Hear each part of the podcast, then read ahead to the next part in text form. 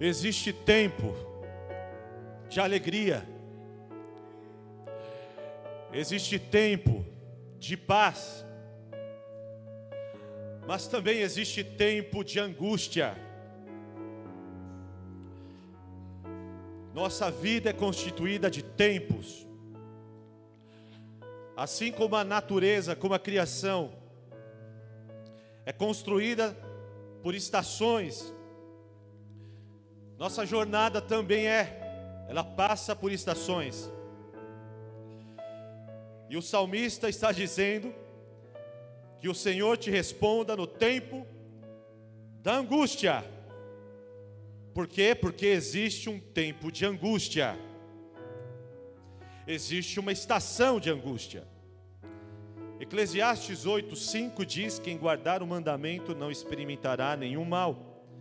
E o coração do sábio discernirá o tempo e o modo, porque para todo propósito há tempo e modo.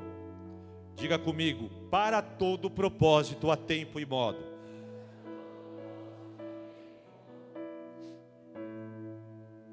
Não para alguns, mas para todo, todo o propósito. Há tempo e modo, há um tempo certo, há uma maneira certa. E então ele completa dizendo: Porquanto o mal do homem é grande sobre ele, porque não sabe o que há de suceder, e como haja de suceder, quem lhe o dará a saber ou a entender?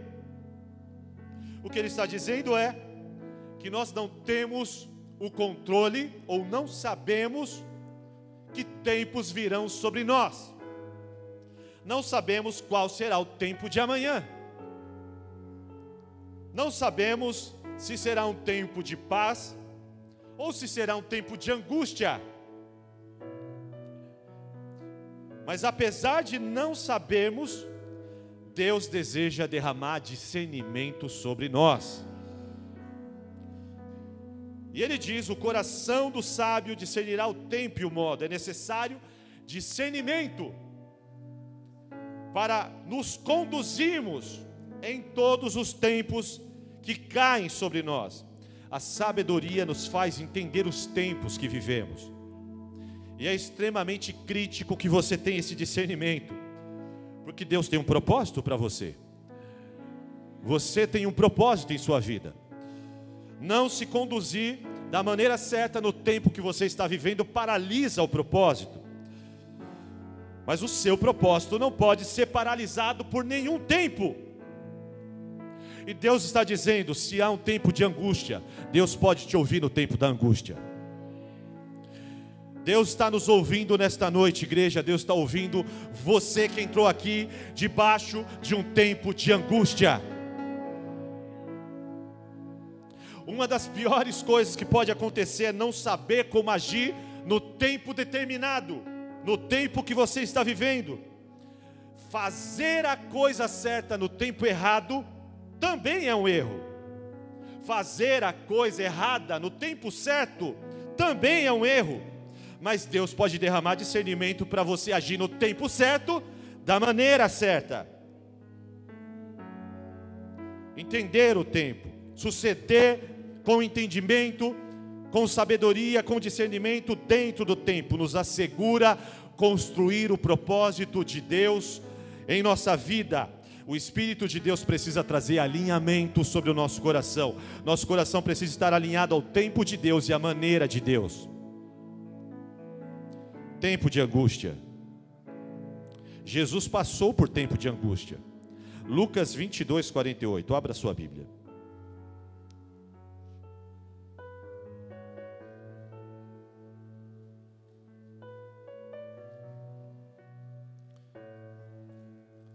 Capítulo 22, versículo 48. E Jesus lhe disse: Judas, com um beijo traz o filho do homem. E vendo os que estavam com ele o que ia suceder, disseram-lhe: Senhor, feriremos a espada? E um deles feriu o servo do sumo sacerdote, cortou-lhe a orelha direita. E respondendo Jesus, disse: Deixai-os, basta. E tocando-lhe a orelha, o curou. E disse Jesus aos principais dos sacerdotes e capitães do templo e anciãos que tinham ido contra ele: Saíste com espadas e porretes, como para deter um salteador. Tenho estado todos os dias convosco no templo, e não estendestes as mãos contra mim, mas esta é a vossa hora e o poder das trevas. Diga comigo, esta é a vossa hora. Que hora? A hora do poder das trevas. Era o tempo da angústia. Existem determinadas horas onde as trevas se levantam sobre nós para nos atacar, para nos oprimir. E o Senhor estava ali no Getsemane e a paixão do Senhor, a sua morte, não se cumpriria até que ele passasse pela hora e o poder das trevas.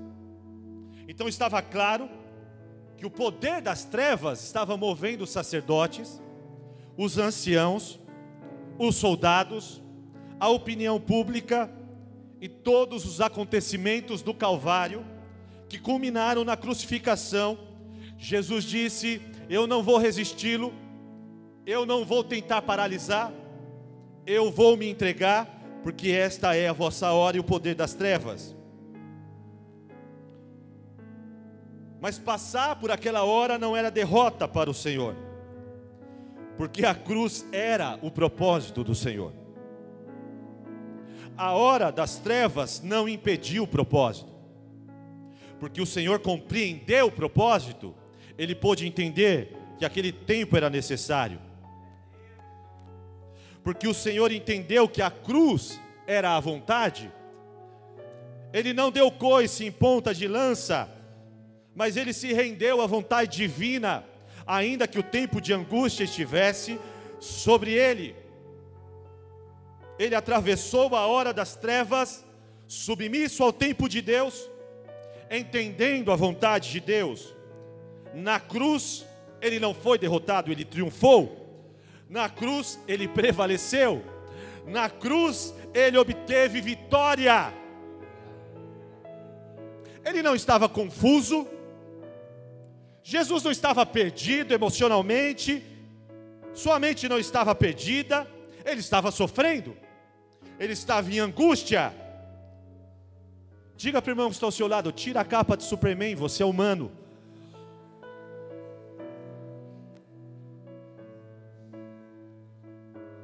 Mas ele entendeu o tempo. Ele não estava perdido.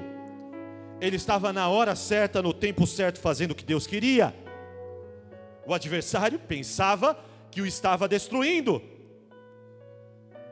Os discípulos estavam fora de si, não entendendo o tempo, não entendendo a hora.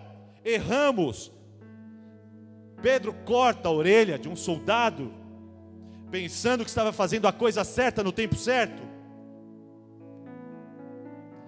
O outro corre só de lençol,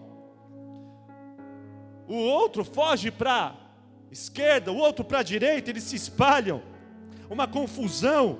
Jesus pega a orelha do soldado, olha como é o homem que se conduz no tempo e na hora e do modo que Deus derrama em seu coração. Ele pega a orelha do homem, no meio daquela confusão, e cura a orelha do homem.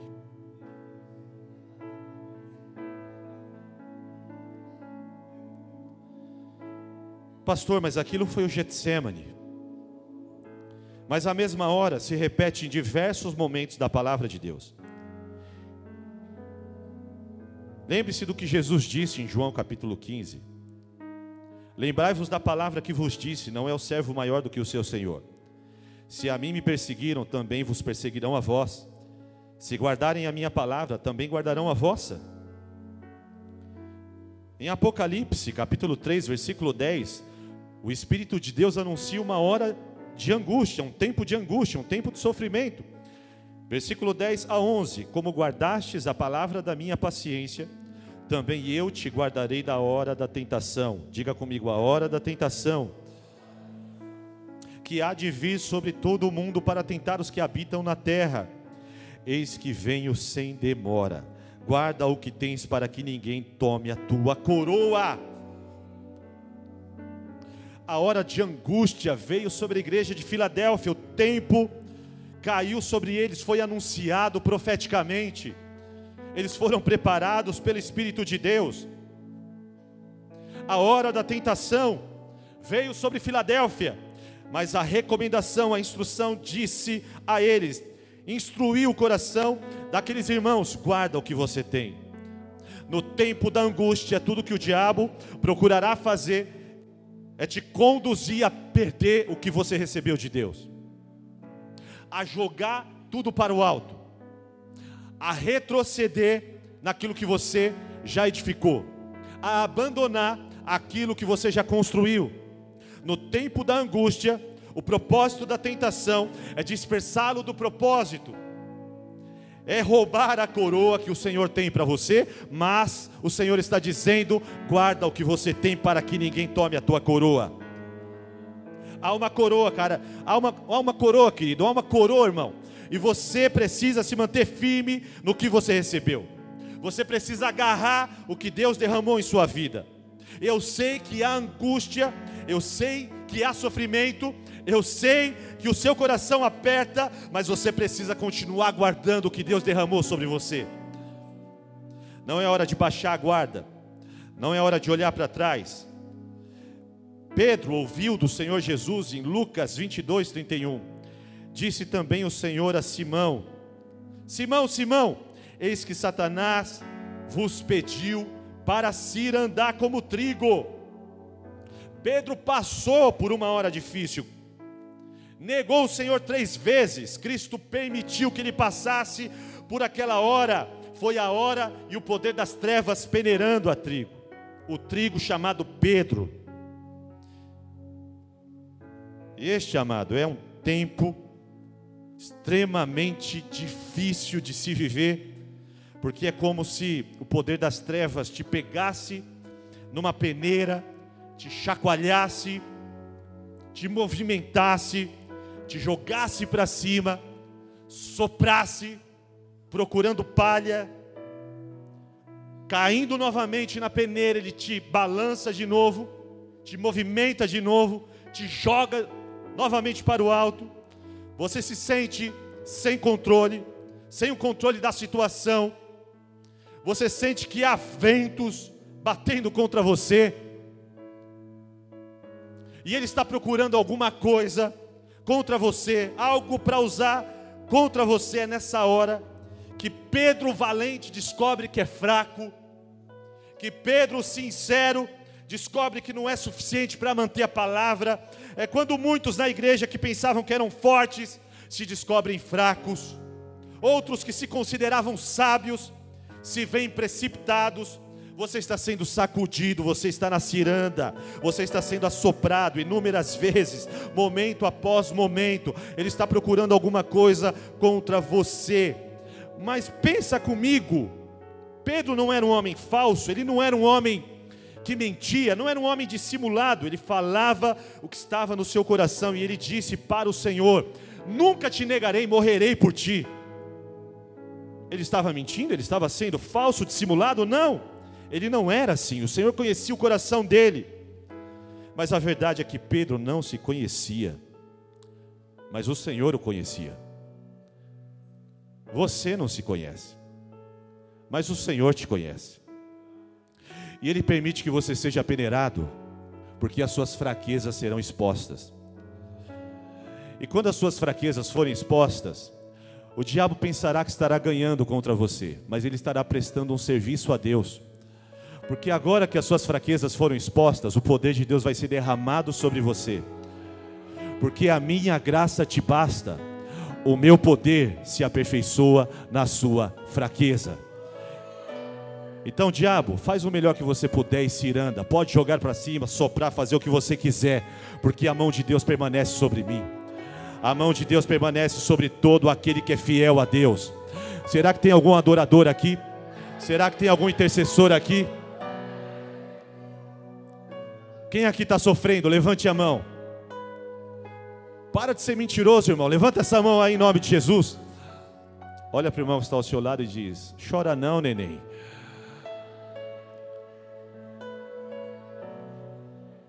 Você pensou que receber uma palavra espiritual, né?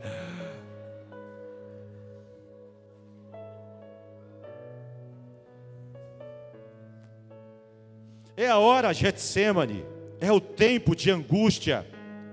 O que acontece nele? O que aconteceu, os sintomas que estavam ali no jardim, se repetem sobre nós, sobre todos nós que atravessamos tempos de angústia. E uma coisa clara sobre o tempo da angústia que caiu sobre o Senhor e que muitas vezes cai sobre nós é a tristeza. Lucas 22, 45 diz: E levantando-se da oração, foi ter com os seus discípulos e achou-os dormindo de tristeza. Quem estava dormindo de tristeza? Os apóstolos que curavam enfermos, expulsavam demônios, estavam dormindo de tristeza. A tristeza te põe para dormir. A tristeza te apaga. A tristeza te põe na cama, te põe num quarto escuro, te rouba a energia de se levantar, de crer.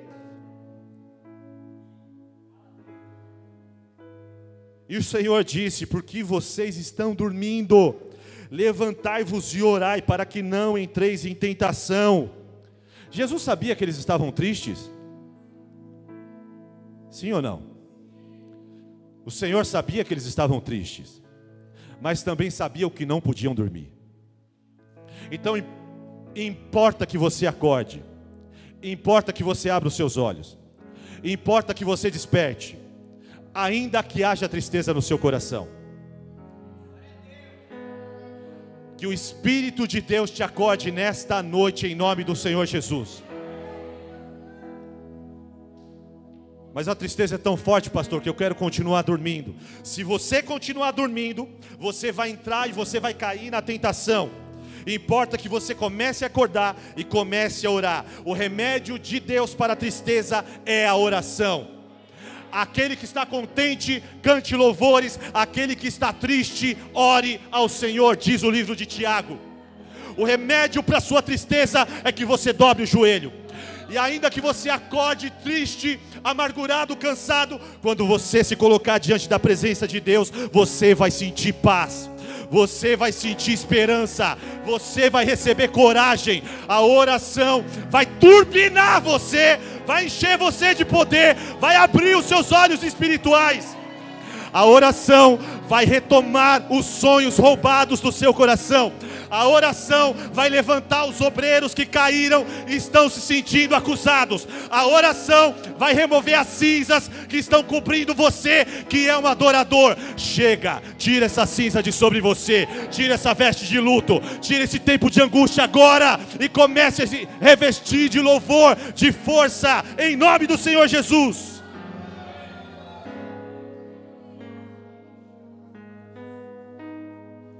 O Senhor estava triste ainda mais do que os discípulos. Ele disse: Eu estou triste, muito triste. Lá no livro de Mateus 26, 38, é o Senhor dizendo: A minha alma está profundamente triste, numa tristeza mortal. Que tipo de tristeza é essa? Não era só uma tristeza, era profundamente triste. Era uma tristeza mortal. Mas ele não dormiu. Jesus não dormiu. Jesus não apagou. Ele disse aos seus discípulos: Fiquem aqui comigo e vigiem. Fiquem aqui comigo e vigiem. O Senhor agora está aí do seu lado te dizendo: Não é hora de dormir. Ah, Deus, mas eu estou tão triste que eu só quero dormir. E o Senhor está dizendo: Fica comigo. A presença está com você. A presença está com você. Ele está dizendo a você: Fica comigo. Fica comigo na minha presença. Nós vamos atravessar essa tristeza juntos.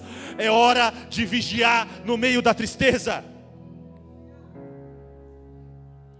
Ainda a traição no tempo da angústia. Lucas 22, 47 diz: estando ele ainda a falar, surgiu uma multidão, e um dos doze, que se chamava Judas, ia diante dela e chegou-se a Jesus para o beijar. Ele fez o quê? No tempo da angústia, você é traído enquanto é beijado. você é difamado enquanto é elogiado. No tempo da angústia, Judas dá o beijo no mestre. E o Senhor pergunta: com um beijo traz o filho do homem? São relacionamentos em confusão, contendas, são pessoas descontroladas emocionalmente, precipitação, traições, são sinais, os sintomas do tempo que estamos vivendo. É zombaria, é tom jocoso, é desrespeito, é a observação distante dos que estão esperando você tropeçar e desistir. E ainda há o sono espiritual que estava sobre os discípulos, que apesar de serem acordados pelo Senhor várias vezes, voltavam a dormir. Mateus 26, 40 diz: Depois voltou aos seus discípulos e encontrou-os dormindo. Vocês não puderam vigiar comigo nem uma hora? Perguntou ele a Pedro: Vigiem e orem, para que não caiam em tentação. O espírito está pronto, mas a carne é fraca. E retirou-se outra vez para orar. Meu pai, se não for possível afastar de mim este cálice, sem que eu beba, faça-se a sua vontade. Quando voltou de novo, os encontrou dormindo, porque seus olhos estavam pesados. O Espírito de Deus quer que você pegue todos os relacionamentos da sua vida e leve-os para o lugar secreto. No tempo da angústia, perseguição, traição, contendas, difamações, línguas te açoitando, se levantam de todos os lados. Salmo 31, 20 diz: Tu os esconderás no secreto da tua presença, das intrigas dos homens ocultá-lo-ás em um pavilhão da contenda das línguas.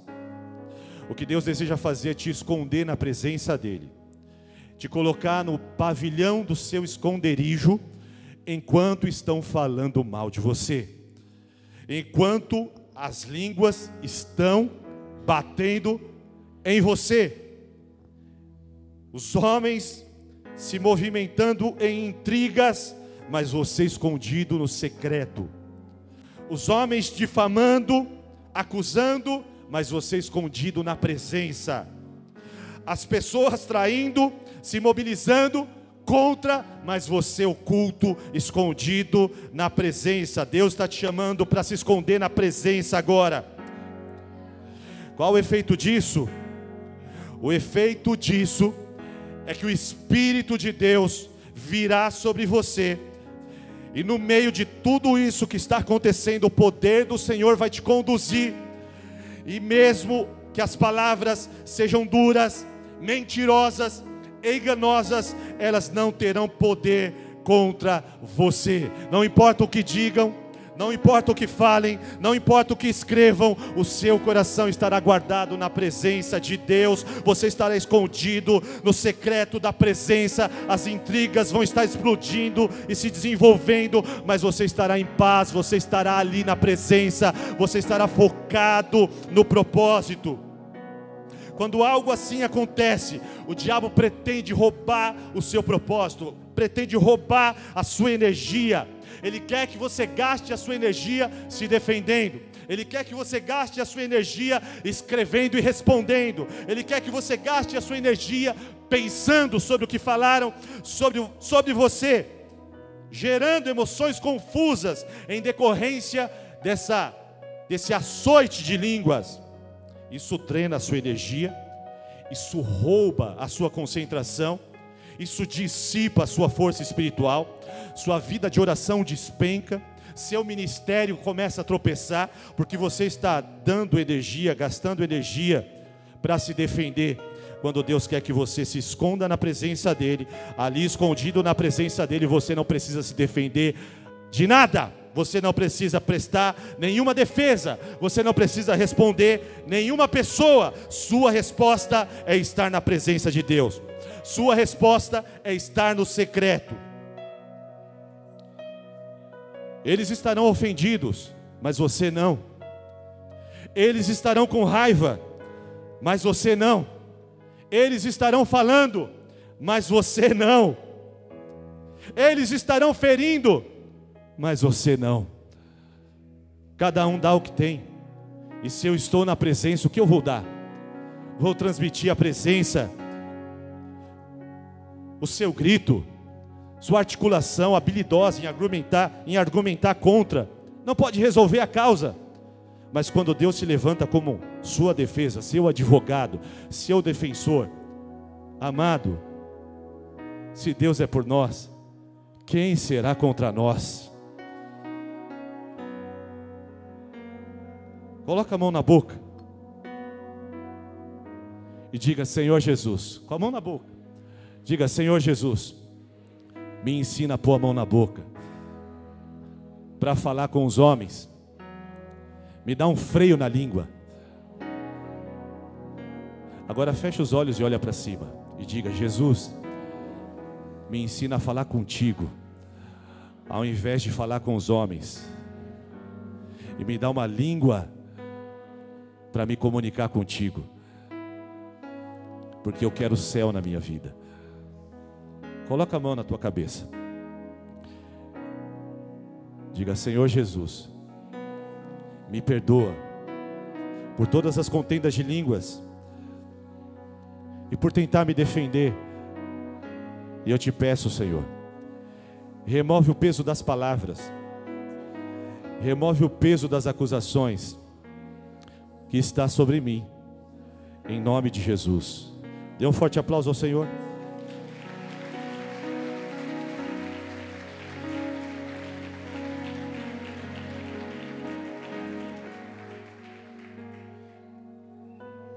Se você for para o secreto e começar a falar com Deus ao invés de falar com os homens, você descobrirá uma força sobrenatural que vai fluir do seu coração. Judas traiu Jesus, doeu, doeu. Foi difícil, foi difícil. Mas deixa eu te dizer uma coisa: Jesus estava no secreto, e ele ouviu no secreto que seria traído. Pedro negou Jesus, machucou, machucou, mas no secreto, o Espírito de Deus já tinha falado com Jesus: Pedro vai te negar. Os discípulos se dispersaram. Doeu ver aqueles homens que andaram com ele, para cima e para baixo, correndo, naquela hora, doeu. Mas no secreto, Deus já tinha falado que ia ser assim. No secreto, Deus começa a antecipar os eventos da sua vida. E Deus começa a revelar segredos sobre os seus relacionamentos. De maneira que você não fique ofendido com Judas. E você também não fica ofendido com Pedro. E você também não fica com raiva dos discípulos que correram. E no exato momento que você se vê livre da angústia, você vai até estes mesmos, se coloca entre eles e diz: Paz seja com vocês. Jesus, depois da ressurreição, podia comparecer ali e lançar no rosto de Pedro: Você é um traidor, você é um duas caras. Disse que morreria por mim e me negou três vezes com maldição e imprecação. Poderia olhar para os discípulos todos e lhes dizer: Vocês são traidores, vocês viraram as costas para mim. Eu fiquei sozinho na hora mais difícil da minha vida. Mas quem é filho de Deus não é vítima. E se você é uma vítima, você não pode ser um filho de Deus. Você pode ser um crucificado, mas não um ressurreto. Se você é uma vítima, o poder de ressurreição não está agindo sobre você. Se você é uma vítima, o espírito de ressurreição não está agindo sobre você, porque se o mesmo espírito que ressuscitou a Jesus está operando em você, o poder de Deus que curou a Cristo vem sobre você e você pode olhar no olho de Pedro, pode olhar no olho de João, pode olhar no olho de Tiago e dizer: Paz seja com você, meu irmão. Nós estamos juntos, nós vamos prosseguir na jornada. O que passou, passou. Eu não estou ofendido, eu não estou ferido, eu não estou com mimimi, eu sou filho de Deus.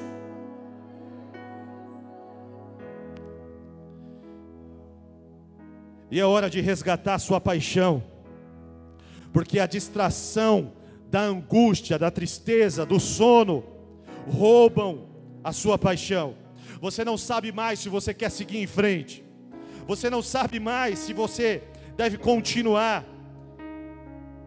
Que diferença fará se eu continuo ou não? Não fará nenhuma diferença. E as coisas acontecendo ao seu redor treinam sua vida, sua alegria. Mas no meio de tudo isso, está na hora de resgatar sua paixão. Como, pastor? Como eu vou ter paixão, paixão no meio do que eu estou vivendo, no meio do que eu estou passando?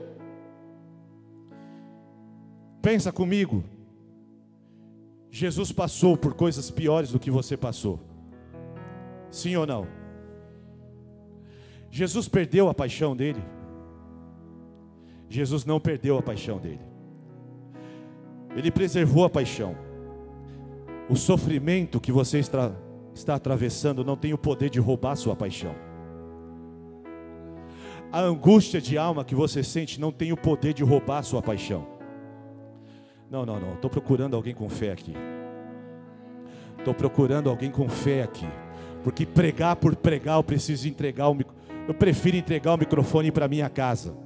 Eu estou procurando alguém aqui que receba a palavra de Deus. Nenhuma depressão tem o poder de roubar a paixão que está dentro de você. Nenhuma traição tem o poder de paralisar a paixão no seu coração. Escute o que eu estou dizendo a você. Nessa noite, o Espírito de Deus quer colocar um, desfibrila, um desfibrilador no seu peito e dar uma descarga em você para ressuscitar a sua paixão. Eu não estou dizendo que a tristeza vai passar. Jesus continuou triste, continuou sendo humilhado e a cruz veio ainda. Veja, apesar de preservar a paixão, ele ainda terminou na cruz, mas a cruz não era o fim. O que eu estou dizendo é que existe uma loucura do reino de Deus, que você pode estar no tempo de angústia, você pode estar cheio de tristeza, você pode estar traído e cheio de paixão. É possível, pastor? É possível, porque o Senhor passou por isso. Ele disse: A minha alma está profundamente triste até a morte, mas a paixão não foi roubada. A paixão não foi roubada, o propósito não foi roubado, o alvo não foi roubado. Tire os seus olhos da direita, da esquerda, comece a colocar os seus olhos agora no Mestre, no Rabone, no Filho de Deus, no Ressurreto, no Yeshua Hamashia. Coloque os seus olhos nele agora, porque ele tem fogo nos olhos e ele vai incendiar o seu peito, ele vai incendiar a sua alma. E ainda que haja tristeza dentro de você, esse fogo vai atear, vai atear uma nova paixão dentro do seu espírito. Em nome do Senhor Jesus, levante a sua mão, feche os teus olhos. Espírito Santo, toma essa congregação, toma este povo. Toma esta casa, começando lá pelo fundo, Senhor, onde muitas vezes há pessoas querendo se esconder, mas eu te peço, cai sobre este povo, em nome do Senhor Jesus. Espírito Santo, eu oro, cada visitante. Eu peço que o sopro do seu espírito venha agora sobre cada um deles, meu Deus. Eu oro, Pai, para que ventos de glória comecem a encher essa casa. Há uma multidão aqui, meu Deus, embaraçada pela tristeza, amarrada pela angústia, angustiada, com o coração apertado. Mas eu oro, Pai, para que no meio de tudo isso que eles estão passando, eles comecem a ser incendiados agora comecem a ser incendiados agora. Se você ora em outras línguas, comece a orar. Se você tem línguas estranhas, comece a liberar essas línguas na presença de Deus. Se você tem cânticos espirituais, comece a cantar o Senhor. Eu oro para que o fogo dos seus olhos, Pai, o fogo dos seus olhos, Senhor Jesus, comece a dissipar o sono espiritual, comece a dissipar a angústia, comece a dissipar o aperto, para que venha o sobrenatural e os corações comecem a pulsar novamente, meu Deus. Oh, declama Sim, levanta, sim, acorda. É hora de acordar. É hora de abrir os olhos. É hora de despertar. Não é tempo mais de dormir. Não é tempo mais de estar sonolento. Não é tempo mais de estar anestesiado. O Espírito de Deus está te chamando agora para o secreto. O Espírito de Deus está te chamando para o secreto. Vem com fogo, Espírito Santo. Vem com fogo, Espírito Santo. Vem com fogo, Espírito Santo. Restaura a paixão, restaura a paixão, restaura a vida de oração. Tira esse sono espiritual, tira esse sono espiritual dos obreiros, tira esse sono espiritual dos intercessores, tira esse sono espiritual dos guerreiros. Paixão no meio da tristeza, paixão no meio da angústia. Paixão no meio da traição, paixão pelo propósito, paixão pelo coração do Pai, paixão pelo céu, paixão pela adoração.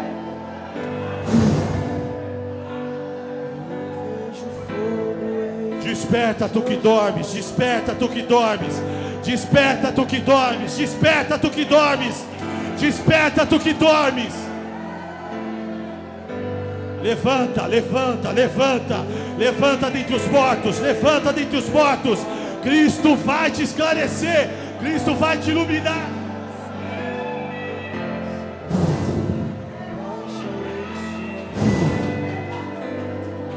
Pastor, tem muita luta, tem muita angústia, tem muita tristeza. Começa a levantar a sua vida de oração agora na oração, a paz, a paz, a paz que excede todo entendimento, a paz sobrenatural, a paz do Cordeiro de Deus, vai encher o seu coração, vai encher o seu espírito, vai encher a sua mente. Enquanto você ora, Deus vai restaurar a esperança, Deus vai restaurar a esperança, Deus vai restaurar a coragem. Enquanto você guerreia orando, Deus guerreia por você no cenário espiritual. O secreto da presença é o seu esconderijo. O secreto da presença é o seu lugar de descanso. O Espírito de Deus está te chamando para descansar. Agora, no secreto, no secreto, no secreto. Se você está sentindo o fogo do Espírito Santo, vai se colocando de pé.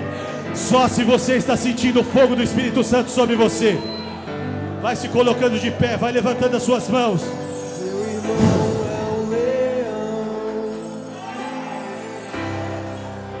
sua boca é uma espada afiada.